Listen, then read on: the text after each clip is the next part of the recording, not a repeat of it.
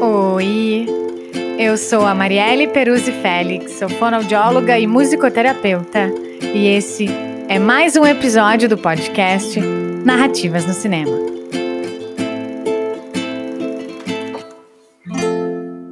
E tu, que tá chegando agora, deixa eu te contar. Esse é um podcast independente, ele é criado e roteirizado por mim e está disponível no Spotify e no YouTube.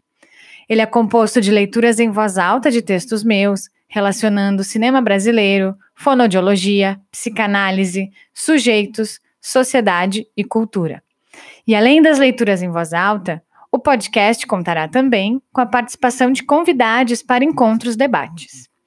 E o Narrativas no Cinema tem uma playlist no Spotify com as músicas referenciadas nos episódios. E hoje, no episódio número 14, eu vou ler o meu texto Aventuras de Olhares documentário em um mundo interior. Onde queres ternura, eu sou tesão. Onde queres um lar, revolução. E onde queres bandido, sou herói. Onde queres descanso, sou desejo. E onde sou só desejo, queres não. Mas a vida é real e de viés. Ah, bruta flor do querer. Ah, bruta flor. O documentário Em um Mundo Interior abre com essa música do Caetano Veloso, O Quereres.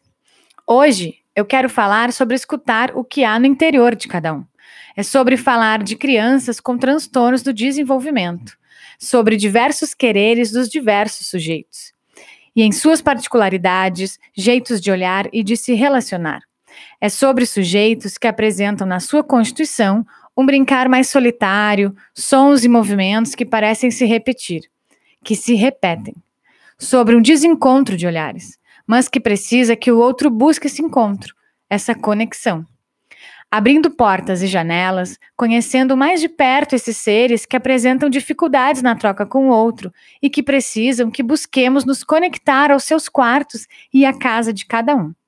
Respeitar esse ser interior, respeitar os diferentes quereres proporcionar tempo e escuta. É sobre particularidades, terapias, famílias, formas de intervenção, clínicas, acompanhamentos, indivíduos diferentes, constituições diferentes. O documentário Em um Mundo Interior é o primeiro longa-metragem brasileiro a trazer sobre sujeitos com autismo. Isso é revolucionário? Talvez, mas necessário? Com certeza é. O olhar que os diretores deram ao sujeito que tem diagnóstico, que encontra-se dentro do espectro, mostra o que se passa na vida real e as diferentes características dos diversos indivíduos. Ao assistirmos em um mundo interior, podemos observar que ter o mesmo diagnóstico do que de outros indivíduos não pode fazer com que esses sujeitos sejam igualados e que se espere deles a mesma coisa. Não. Cada sujeito é singular. Sobre o diagnóstico, como diz Daniele Vanderlei em seu livro, com relação a diagnósticos e propostas terapêuticas na intervenção com os transtornos do espectro do autismo, definitivamente não há consensos. Uma mesma criança pode ter diferentes diagnósticos feitos por diferentes profissionais. E digo que esse diagnóstico vem muitas vezes baseado em características que eles apresentam, mas não necessariamente esses diagnósticos são precisos ou acertados. Em muitos casos, os diagnósticos são dados muito cedo, quando o sujeito ainda está tentando se entender nesse mundo estrangeiro em que ele habita.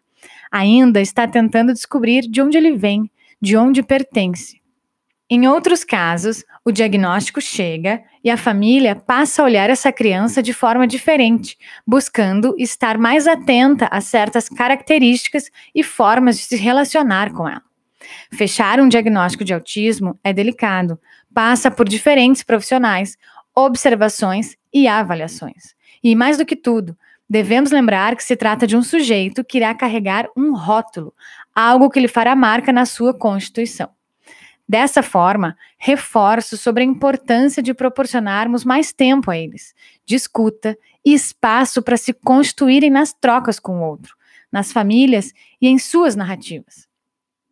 Diversas palavras compõem essa variedade de possibilidades e características: interesse, desenvolvimento, linguagem, brincar, singular, sinais, repetições, características, agitação, silêncio, habilidades, estereotipias, identificação, exames, investigação, interação, social, ambiente, comunicação, sensibilidade, acompanhamento, aprendizado, portas e janelas, medicalização, infância. Sobre o documentário, eu não concordo totalmente com todos os relatos e as falas que ele traz, mas ele coloca luz ao debate sobre crianças, jovens e adultos com transtornos no seu desenvolvimento linguístico e social. Nele, conhecemos histórias reais e as diferentes terapias a que são ou a que já foram submetidos, as suas evoluções e as diferentes formas de tratamento. Assim como no filme Meu Filho, Meu Mundo, em que a família busca diversas formas de tratamento e conhecem intervenções diferentes e modos que acabam sendo um pouco invasivos ao sujeito, não é só na ficção. Também podemos encontrar diferentes métodos e formas de intervir na vida real. São diversas terapias, variações de atividades e de tratamentos. Existe um excesso de atendimentos. As famílias se veem buscando pelo que lhe indicam, tentando uma forma de auxiliar o seu filho na sua comunicação e nas relações com o meio em que ele vive. Muitos enunciados, muitos questionamentos, pouco tempo para as respostas, pouco tempo para o livre brincar de uma criança que tem questões com a interação com o outro.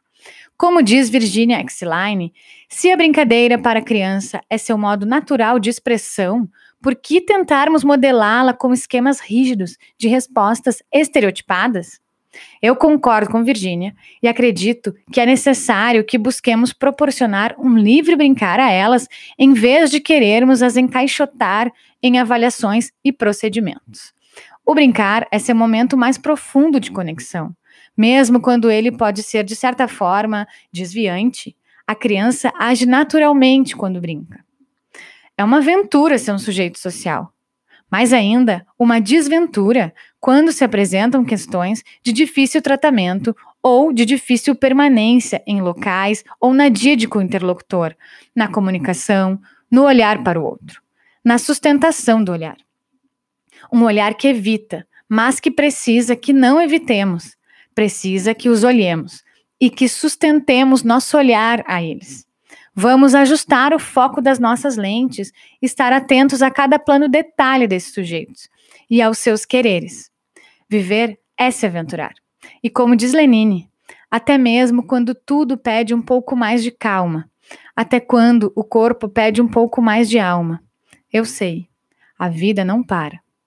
Crianças, jovens, adultos, sujeitos, famílias, mãos dadas, liberdade terapias, escutas e olhares. Te convido então a refletir e a escutar. Será que é tempo que nos falta para perceber o outro, o tempo do outro, suas possibilidades? O olhar com uma escuta atenta o conduz a ele ser quem é e isso o melhora. Como diz Arnaldo Antunes, seu olhar no meu, meu olhar no seu. O seu olhar melhora o meu. Melhora. Dedico esse texto aos sujeitos com autismo, aos sujeitos com transtornos do desenvolvimento, aos sujeitos do documentário e aos indivíduos que buscam essa sustentação de olhar, que melhora o meu e melhora o teu. As minhas referências nesse texto são Aventuras Psicanalíticas com Crianças Autistas e Seus Pais, Daniele de Brito Vanderlei, Salvador, Agalma, 2013, coleção de calças curtas. Gibbs, Em Busca de Si Mesmo, Virginia Exline, tradução Célia Soares Linhares, 22ª edição, Rio de Janeiro, Agir, 2001. Em O Mundo Interior, documentário, direção de Mariana Pamplona e Flávio Frederico, 2017, disponível em Globoplay. O Quereres, composição Caetano Veloso, álbum Velô, vinil, LP, 1984. O Seu Olhar, composição Arnaldo Antunes, álbum Ninguém, 1995. Paciência, composição Lenine, álbum de estúdio Na Pressão, 1999. Assim encerro e agradeço ao apoio do consultório Recomeçar e Parceiros e ao Diego Pires pela edição no áudio.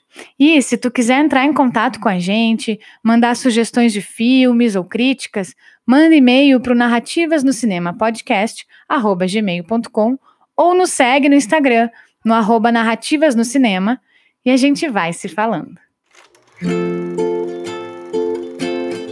Esse foi mais um episódio do podcast Narrativas no Cinema.